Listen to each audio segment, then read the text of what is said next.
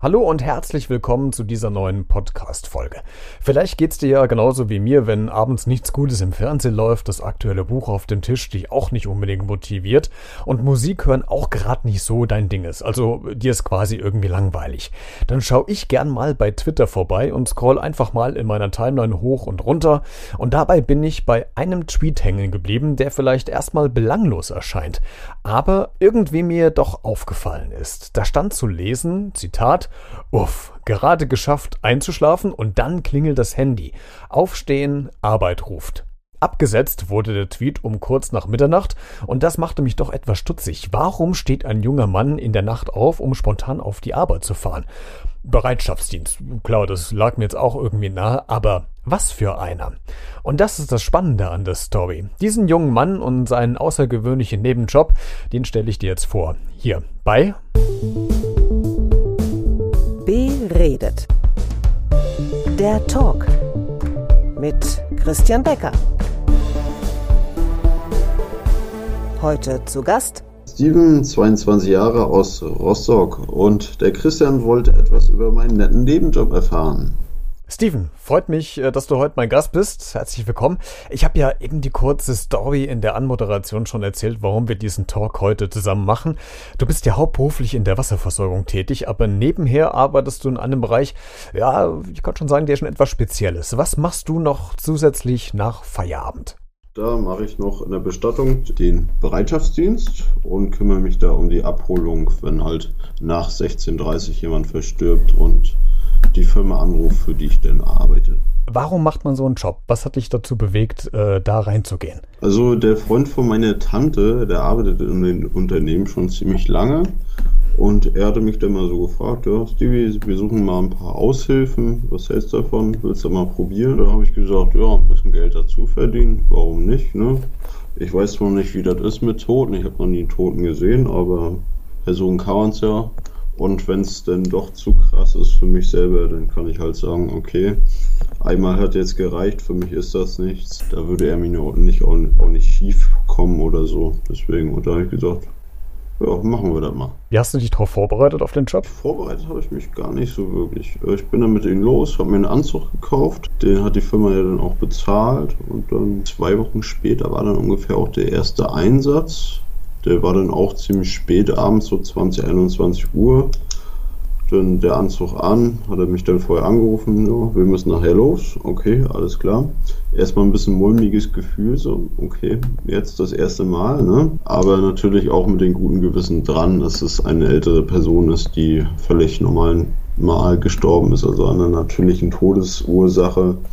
Im, Im, Regelfall schlafen die alle friedlich ein, die wir abholen. Ähm, ausgewöhnlichen Todesfälle kümmern wir uns gar nicht. Und ja, da mussten wir auch erstmal eine Dreiviertelstunde Auto hinfahren, weil ein bisschen weiter weg war. Das hat es natürlich noch ein bisschen entspannt und dann ja, ging das auch los. Hm, das heißt, du bist jetzt nicht im Einsatz, wenn es irgendwie darum geht, dass es ähm, ein Mord war oder ein Unfall, sondern du fährst in die, in die Wohnungen, in die Häuser mit deinen Arbeitskollegen und holst da quasi den Verstorbenen ab. Richtig, genau. Also um die außernatürlichen Todesfälle, Totschlag, Mord, oder wenn halt nicht klar ist, an äh, welchen Umständen der Tod jetzt vollführt wurde, quasi, ne, woran diese Person gestorben ist. Ähm, da gibt es dann andere Unternehmen, die das übernehmen und da gibt es dann Verträge mit der Polizei, dass sie direkt dann von denen abgeholt werden. Kannst du überhaupt nach solchen Einsätzen dann abschalten, wenn du nach Hause kommst? Oder lässt du das, das ist gar nicht so an dich ran? Also man versucht natürlich, äh, es nicht so doll an sich ranzulassen. Das geht natürlich nicht immer, wenn man dann äh, mal bei Angehörigen zu Hause ist. Also am besten finde ich immer im Altersheim jemanden abholen. Da sind eher selten Angehörige vor Ort. Da ist dann wirklich nur dieses reine Arbeiten, kurz sich verbeugen vor den Toten und dann den Sarg bzw. in die Trage verladen und dann ab zur Kühlkammer. Das ist natürlich das Entspannteste, wenn dann aber Angehörige dabei sind und alle traurig sind am Heulen. Das geht auch an einen nicht vorbei, aber nach dem Einsatz, dann redet man noch ein bisschen mit den Kollegen über andere Sachen und dadurch gerät das dann ein bisschen in Vergessenheit. Sprichst du dann auch selbst mit den Angehörigen oder hast du äh, mit denen eigentlich dann gar nichts zu tun? Macht das jemand anders aus eurem Team? Also wir sind immer zu zweit unterwegs und äh, mein Kollege, der ist dann ja auch da hauptberuflich ähm, in der Firma und der kümmert sich dann um die Gespräche eigentlich. Nur wenn der Kunde mich direkt fragt, dann kann ich auch mal ein, zwei Fragen beantworten. Ne? Das wäre vielleicht normal oder äh, Mut zu sprechen oder so oder einfach nur sagen, okay, ist nicht schön für sie. Oder es gibt natürlich auch Fälle, wo Angehörige völlig normal drauf sind.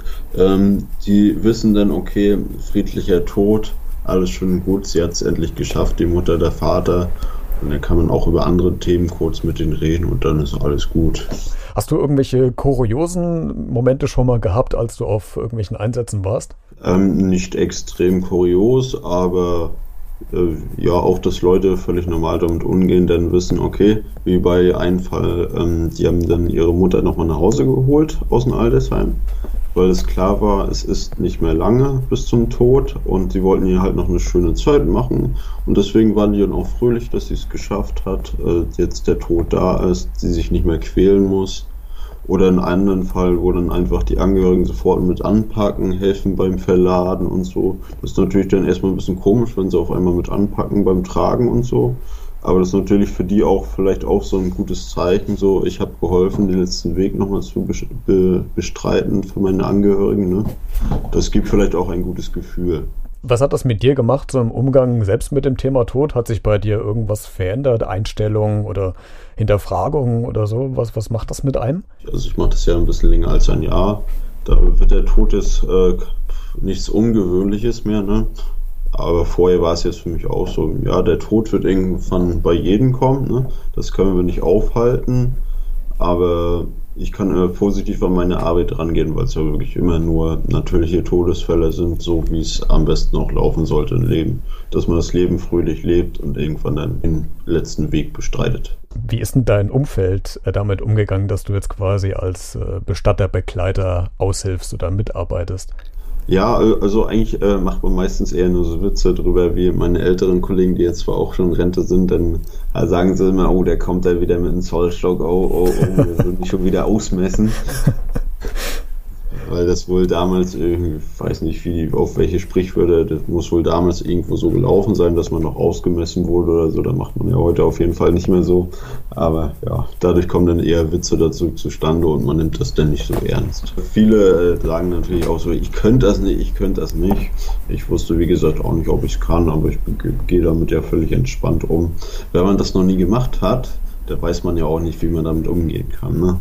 Du hast ja eben gesagt, du hast vorher ähm, noch nie einen toten Menschen gesehen, als du das erste Mal jemanden Verstorbenen gesehen hast. Was ist denn dir da durch den Kopf gegangen? Oder ist der Kopf so leer, weil man ähm, mit der Situation rational einfach umgehen muss? Also das erste Mal, das war schon ein bisschen bedrückt. So, es ist abends, es ist dunkel.